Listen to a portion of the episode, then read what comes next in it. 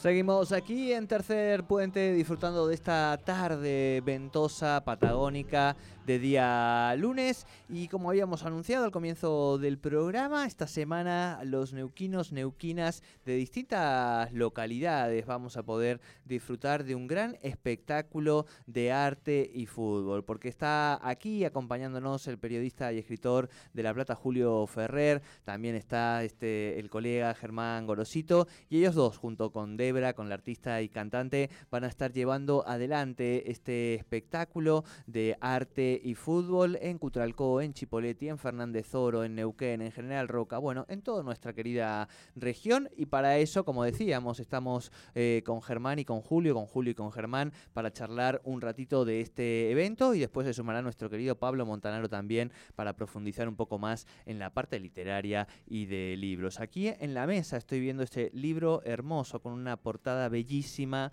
este, que por supuesto está nuestro queridísimo Dios Diego Armando Maradona. El título Dios, mirada sobre el mito de Maradona es parte de este libro y este espectáculo que nos van a contar enseguida de qué se trata. Germán, bienvenido nuevamente a Tercer Puente y Julio, bienvenido a Tercer Puente y a la región. Bueno, buenas tardes, un gusto de estar nuevamente por aquí. ¿Qué tal? Buenas tardes, también un gusto estar contigo y con tus oyentes. Bueno, eh, cuéntenos un poquito, Germán, si te parece, eh, de qué se trata esta, este evento que va a recorrer el Alto Valle llamado Dios, Arte y Fútbol. Bueno, es una propuesta novedosa. Eh, yo nunca había participado de, de, una idea como esta en el sentido de que no es una presentación de un libro acompañada de música, o acompañada por otro tipo de arte, sino que es una, un encuentro entre la literatura, la música y el fútbol en este, en este, lugar. En este espectáculo, que dura cerca de una hora y media, se van a presentar dos libros. El libro Dios, miradas sobre el mito Maradona, de Julio Ferrer, y el libro de mi autoría, La voz de la sombra, de, sobre la vida de Horacio Bascuñán. Y todo eso va a estar eh, envuelto en la música de la cantante y compositora Debra, que ustedes ya conocen. Sí. Eh, y está, es una propuesta donde está amalgamada eh, la música, la poesía y el fútbol. Es muy interesante también, acompañada por imágenes, hay sorpresas. de manera que es un espectáculo muy dinámico, eh, dirigido a quienes les gusta el fútbol, a quienes les gusta la literatura, a quienes les gusta la música, o a quienes les gustan las tres cosas. Así que se van a encontrar con eso, con ese espectáculo. Bien, bien. Eh, ahí estaba un poco, eh, leíamos la información que tenemos nosotros a partir de, los comunicados y demás que, van enviando. y ¿Cómo surge la conexión? O, entiendo que, por lo menos se conocen, hace bastante al menos. Ahí le ha hecho el prólogo de tu libro, si no me claro, eh, cuando empezamos a trabajar en el libro sobre la vida de Horacio Bascuñán, Bien. el libro sobre la vida de Horacio Bascuñán nace en la casa de don Osvaldo Bayer. Don Osvaldo, después de, escuchar algunos poemas de Horacio, dice, pero ¿quién lo editó a este tipo? Y yo le digo nadie, porque en la Patagonia no es tan sencillo ser editado. Y dice, no, no, hay que hacer un libro. Y bueno, ahí estaba Julio, lo conocí, nos conocimos ahí. Y enseguida fue amistad a primera vista, nos pusimos a trabajar. Él terminó haciendo el prólogo de ese libro. Después lo invitamos a presentar sus libros aquí en la Patagonia, lo recibimos con la Fundación Cultural del Sur. Hicimos un, trabajo también, una jornada de más de una semana también presentándonos en distintas ciudades de las dos provincias. Y bueno, nació una amistad, nació una forma de trabajar juntos, de aprender. Y, ahora creo que nació rápidamente esto. Fue, fue, no nos habían preguntado esto. Nació así en el momento. perdón, se me ocurrió preguntar. no, es una forma novedosa e interesante de presentar un libro. Yo nunca había participado. Siempre las presentaciones de libros eh, eh, era algo más austero, eh, más acompañado de un músico. Y en este caso. Claro, había eh, vamos a decir, eh, se armaba toda una estética artística que acompañaba a la presentación de ese objeto libro, digamos. Acá ese objeto libro dialoga con otro objeto libro y que a su vez eh, incorpora estas voces artísticas y producen una síntesis de espectáculo, digamos, ¿no? Claro, y la música de Debra viene a, unir todos esos distintos momentos. Claro. ¿no? Qué desafío interesante, qué lindo momento.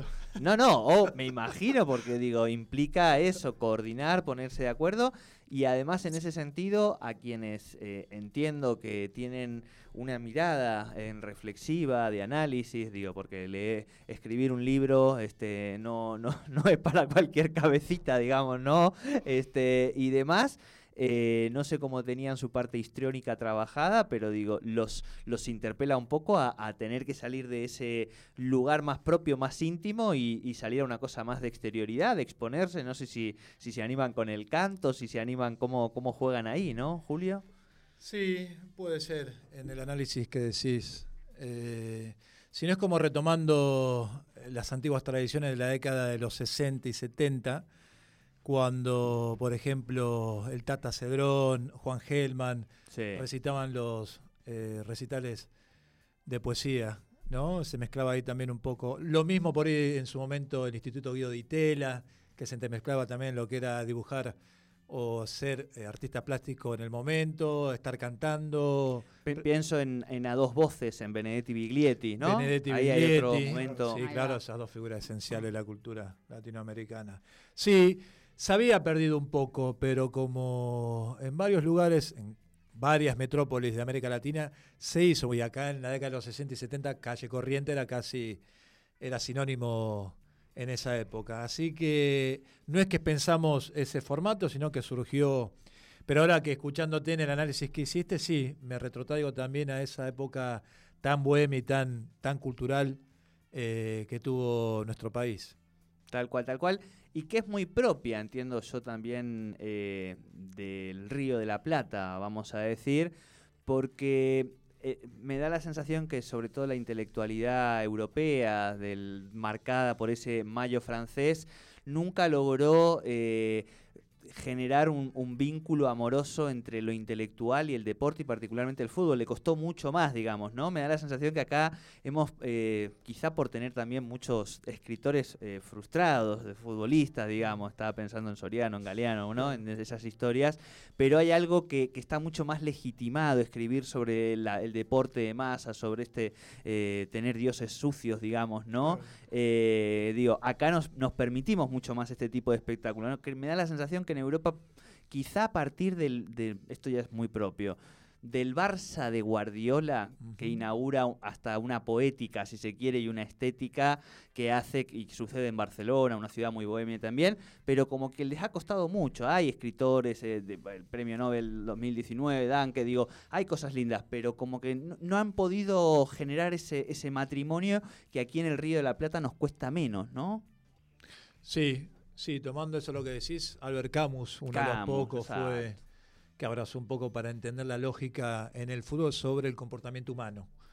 Pero es como decís también, Jordi, el tema de lo rioplatense y, lo que era el fútbol sudamericano, sí, tuvo más ligado también eh, a movimientos de liberación. Eh, bueno, ahí nombrabas recién a, a, Benedetti, lo tenías a Galeano, también en su momento el Gabo Márquez, grandes plumas de nuestra América eh, hasta José Martí. Claro. Eh, así que puede ser, puede ser que sea como, como lo sostenés, que de alguna manera eh, en América Latina se, se pudo ver más ese binomio entre fútbol y literatura, cosa que en Europa ahora, es verdad, hace algunos añitos se está revalidando un poco y entendiendo el fútbol como la lógica humana. Tal cual, tal cual. Bueno, y de esa lógica humana, Germán eh, va a estar muy presente en este espectáculo que inauguran en Cutralcó eh, mañana, martes 26 a las 9. Sí, eh, hoy vamos a hacer una, previa, un pequeño, una pequeña actividad en Cipoletti, porque no sé si ustedes sabían, pero el primer partido que juega Maradona en la selección lo juega contra Cipoletti. Exacto. Así que vamos a hacer un 79, en la sub-20. En el 79, el sub-20. Exacto. Que vamos a hacer un homenaje a los exjugadores de Cipoletti. Ahí armamos una actividad con la gente del club en Cipoletti, en el bar, en el, en el pub Liverpool. Y mañana, sí, mañana arrancamos ya en Cutralco con la primera presentación. Todas las presentaciones van a ser siempre a las 21 horas. Bien. Mañana es en Centro Cultural de la ciudad de Cutralco. La entrada es libre y gratuita. El miércoles vamos a estar en la ciudad de Cipolletti, en el Centro Cultural. Muy lindo el Centro Cultural, ¿eh? para presentaciones. Es muy bello. La, bueno, Debra estuvo ya presentándose ahí eh, con una calidad impresionante.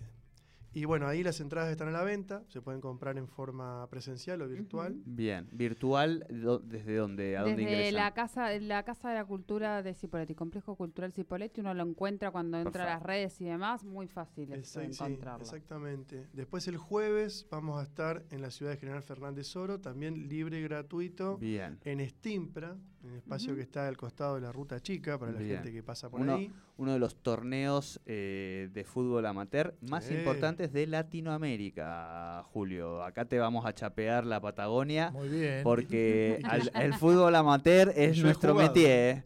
En el fútbol amateur, no, no, a nivel latinoamericano hacemos punta. No tenía ese dato. Y en, los terceros tiempos también los, los patagónicos somos bravos. sí, sí, sí, es verdad. Es cierto, es cierto. No, no, no, esto es una hipótesis real. Yo, he jugado, he jugado.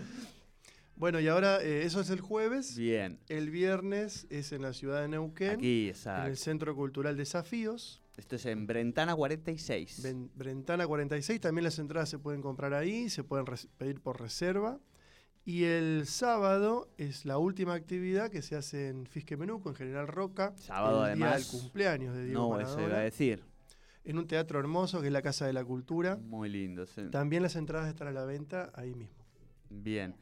Eh, Julio, ¿cómo fue esa muerte de Maradona? ¿Dónde te agarró? ¿Cómo las primeras sensaciones? Eh, ¿Cómo lo viviste? Todos esos primeros horas, vamos a decir, y este tránsito que, entiendo que también hay algo de lo reparador, ¿no? Porque mm. uno usa el arte también para, procesar algunas cuestiones del fuero íntimo, ¿no? Sí, yo también tuve la suerte, gracias a, Fernando Signorini, ocupador físico personal histórico de Diego, que compartieron la etapa desde el Barcelona, Nápoles, los seleccionados. El profe también fue preparador físico cuando Diego fue entrenador del seleccionado mayor durante el 2008 al 2010 en el Mundial de Sudáfrica 2010. Última visita a la región, en Cutralcó como entrenador. Correcto. Y él me regaló la oportunidad de tener algunos contactos con Diego. Ah. Así que fue eso, fue casi mágico. Eh, como cuando conocí a Fidel, sensaciones parecidas. En ese, es que estamos hablando de dos próceres del continente. En ese sentido. Y, y la noticia de su partida fue muy, muy impactante. Estaba en ese momento chequeando una información con Julio Chapeta, en ese entonces, jefe de deporte del diario Clarín.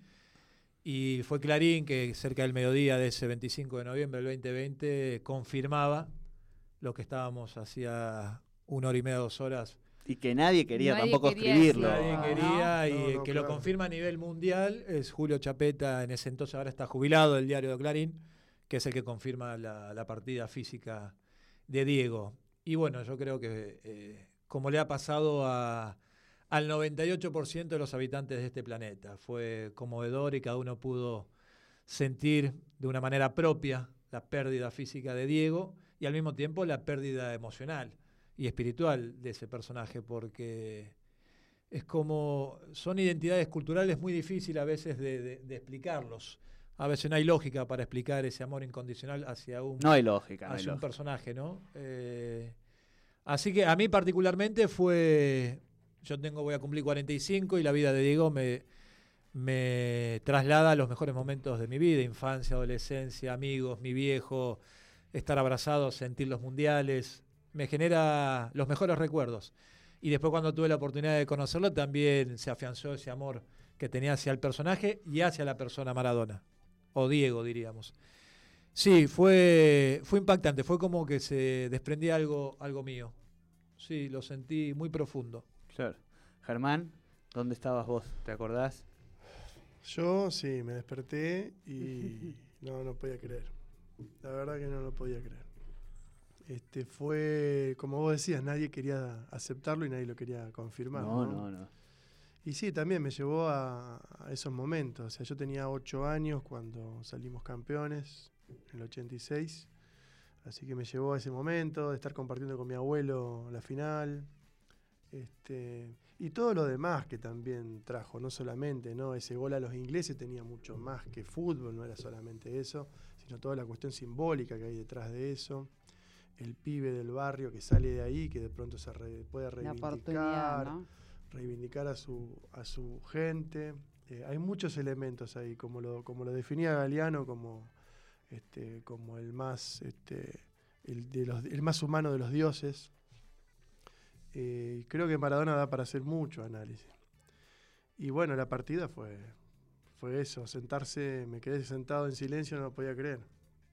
Y, estuvieron eh, eh, las siguientes horas enganchados, digo, viendo todo, o sea, dándose de duelo, vamos a decir, nacional, eh, esos abrazos del de River y Boca, ese último que le tocaba, y todo lo que pasó en el mundo, digo, ¿no? Nosotros hemos hablado con la gente que ha armado Proyecto Pelusa en Instagram, con la gente que armó Maradona Murales también, ¿no? En, a lo largo de, estas semanas. Algo después contaremos con Pablo porque algo también estamos armando a nivel literario. Y eso es lo que nos contaban también es la dimensión internacional. Nos decía, bueno, yo estoy usando el, corrector, el traductor de, Google para hablar con un tipo de Libia que me manda eh, un mural. Y vos decís, pará, esta gente está en guerra en serio, digamos. O sea, no es que estamos, y en mitad de ese caos y, total, digamos, de, de, la tierra arrasada, alguien que se levanta para hacer un mural de Maradona en homenaje, digo, ¿no? Esas cosas que uno dice, o sea, que digo, que las seguimos relatando y nos siguen poniendo la, piel de gallina, ¿no? Bueno, yo creo que por eso este espectáculo tiene, va a ser tan emotivo, sumamente emotivo, porque recorre todo esto que estamos hablando, la partida de Diego, eh, todo lo que fue, lo que significó para, para, para todos y todas. Eh, lo vas a ver ahí en la música, en las imágenes, en los audios y en la palabra del autor, por supuesto. O sea que hay que irse preparado para moquear un poquito. Hay que llevar papel. Y para también para moquear, pero de felicidad, digamos, ¿no? Porque también nos mueven eso. Claro, ¿no? Y retomando el análisis que hacías, yo creo que Diego Armando Maradona es un personaje fascinante, no solo mirándolo desde su lado deportivo, que eso es ah. inigualable, ¿no? Pero también como sujeto político, como sujeto humano. Yo creo que eso también lo hizo trascender, porque un atleta de la alta competencia como era él, acompañar con su voz y su cuerpo los procesos en América Latina, eh, tomando posición política.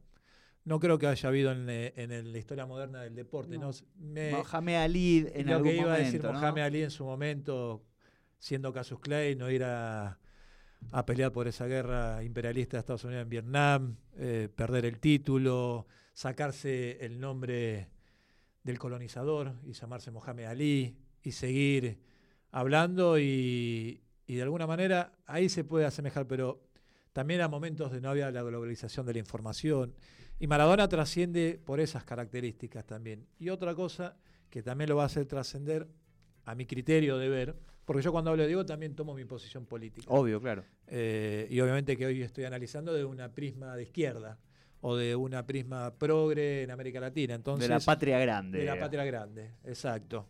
Y es una de las patas que a Diego nunca le va a perdonar, hablando con respecto a lo que son los medios de información a nivel continental. Si sabemos que casi el 90% de la información son de agencias noticiosas norteamericanas, sabemos que eso nunca se lo van a perdonar a Maradona. Por eso la, prensa internacional de carácter de derecha nunca le van a perdonar las posiciones políticas de Diego. Exacto, y aún así lo tuvieron que poner en sus portadas de todo el mundo porque en una parte se deben también a las audiencias, mal que les pese, pero y las audiencias eh, eran excluyentes. Eh, bueno, reiteramos entonces eh, hoy una previa, pero esta previa se puede entrar, participar, la de hoy se, sí. Se puede presentar, se puede participar abiertamente. Es en Liverpool a partir de las 21 horas. Ahí van se van a encontrar con... ¿Qué equipo? El Liverpool, ¿no? Para enfrentar en este momento, muchachos. qué, bravo, no, vamos a tomar algo. no, no, es simbología. No, digo, ayer que son dos futboleros, día de clásicos que tuvimos ayer tan lindos y, un, y un resultado como el del Liverpool-Manchester da para tirarlo acá, ¿no? Se van a encontrar, te decía, con, con los tres integrantes de este espectáculo, pero también se van a encontrar con eh, ex jugadores de Cipoletti de todas las épocas. Maravilloso, maravilloso. Así que va a ser un, debate interesante. Hoy ya estuvimos charlando con uno y eso eh, esta noche. Y ya después mañana arrancamos con la, gira y las presentaciones de las cinco ciudades en las que vamos a estar. Perfecto. Reiteramos entonces. Cutra el Co, martes 26, 21 horas, Centro Cultural Parque de la Ciudad, entrada libre y gratuita. En Chipoletti, el miércoles 27 a las 21 horas en el Complejo Cultural Chipoletti, en la calle Fernández Oro 57. Las entradas por boletería o a través de internet también del Centro Cultural. Fernández Oro, el jueves 28 de octubre a las 21 horas en el Salón Polideportivo de Stimpra. Entrada libre gratuita. 29 miércoles, 21 horas también, Centro Cultural Desafíos, aquí en Brentana 46, entradas por boletería este, también. Y el sábado 30 cumple el Diego y allí estarán en General Roca también a las 21 horas en la Casa de la Cultura Hermosa, 9 de julio 1043 y las entradas por boletería allí entre las 8 y las 13 y las 16 eh, y 20. Bueno, éxitos para este espectáculo que van a tener en la región. Eh, nosotros, eh, ya está ahí Pablo Montanaro, que es otro gran jugador eh, de fútbol y literatura con el que compartimos en la región, y te vamos a retener un ratito, digamos, como para meternos un poco más a charlar también del libro y aprovechar que, andas por aquí de, visita, así que te agradecemos también, ya está Pablo. Y bueno, Germán, todo el éxito, digo, también transmitíselo por supuesto a Debra, que la queremos mucho y es parte de las, de las artistas que tenemos aquí en Tercer Puente que, bueno, hemos tenido la suerte de compartir y nos da alegría que pueda seguir desarrollando su arte y mucho más también cuando se trata de, alguien tan querido para, para, todos los argentinos y argentinas. Así que éxitos totales. ¿eh? Bueno, muchas gracias, un gusto haber pasado por acá. Muchísimas gracias. Buenísimo. Bueno, nosotros nos quedamos. Ya está ahí Pablo Montanaro, está entrenando ahí, haciendo jueguito con, con los libros. Este, prepárense porque enseguida viene. Vamos a las noticias rápidamente y ya venimos con mucho más Tercer Puente.